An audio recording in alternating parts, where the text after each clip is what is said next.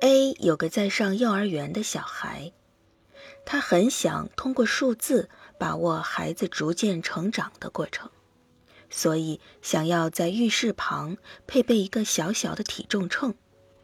于是某日，他偶然来到神田那家仙吉所在的店铺。仙吉不认识 A，但 A 认出了仙吉。在店铺旁通往店内的三合土地面上，从大到小排列着七八台磅秤。A 选了其中最小的那台，秤很小，但跟车站和送货行的那种大秤完全一样。他想，这个可爱的秤一定能让妻儿开心。掌柜手拿着古旧的账簿，说：“送货地址是哪里呢？”嗯，A 看着仙吉，沉思了一下，说：“那个学徒现在有空吗？”“哦，没什么事儿。”“我有点赶时间，可以让他跟我一起去吗？”“好的，我这就备好车，让他立刻跟您去。” A 为了弥补前不久没能款待学徒的遗憾，打算今天在哪里款待他一顿。然后，请写一下您的住址和姓名。付完钱，掌柜的又拿出另一个账簿，这样说道：“A 有些为难，他不知道买秤有个规定，必须将秤的编号和买主的姓名、住址一同提交。”告知姓名后再款待对方，同样让他感到汗颜，真是无奈。他想来想去，写下了湖边的名字和地址，交了出去。客人不紧不慢地信步走着，他身后隔了六七步，仙吉拉着载了秤的小推车跟了来。来到一家车行前，客人让仙吉稍等。自己走了进去，不久，秤就被移到了备好的人力车上。那就拜托了，钱你就先收下吧，这事名片上我也写清楚了。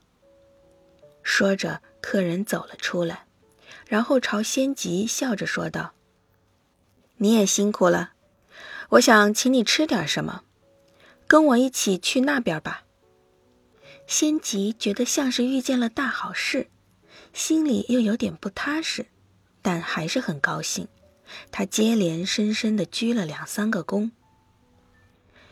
荞麦店、寿司店、鸡肉店都经过了，这是要去哪儿呢？仙吉略有些担忧起来。从神田车站的高架线下穿过。来到松屋百货店旁边，再穿过电车大道，来到小巷里一间小小的寿司店前，客人停下了脚步。你等一下。客人说着走进店里，先吉放下推车的车把，站着。不久，客人出来了，从他身后走来的是年轻优雅的老板娘。她说。小伙子，进来吧。我先回去了，你可要吃饱哦。说着，客人逃跑似的，脚步飞快地走向了电车大道那边。仙吉在那里吃光了三人份的寿司，就像饿极了的丧家犬忽然撞见了食物那般，他转瞬间就狼吞虎咽地吃了个精光。没有别的客人。老板娘特意关上纸拉门走开了，仙吉得以无暇顾及面子什么的，尽情吃到肚子溜圆。当听到来续茶的老板娘说：“还要再来一点吗？”仙吉羞红了脸，说了句：“不用了”，便低垂了头，然后急忙开始准备离开。那好吧。请再来吃哦，收的钱还有好多呢。仙吉沉默着。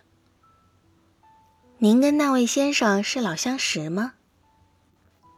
不是。哦。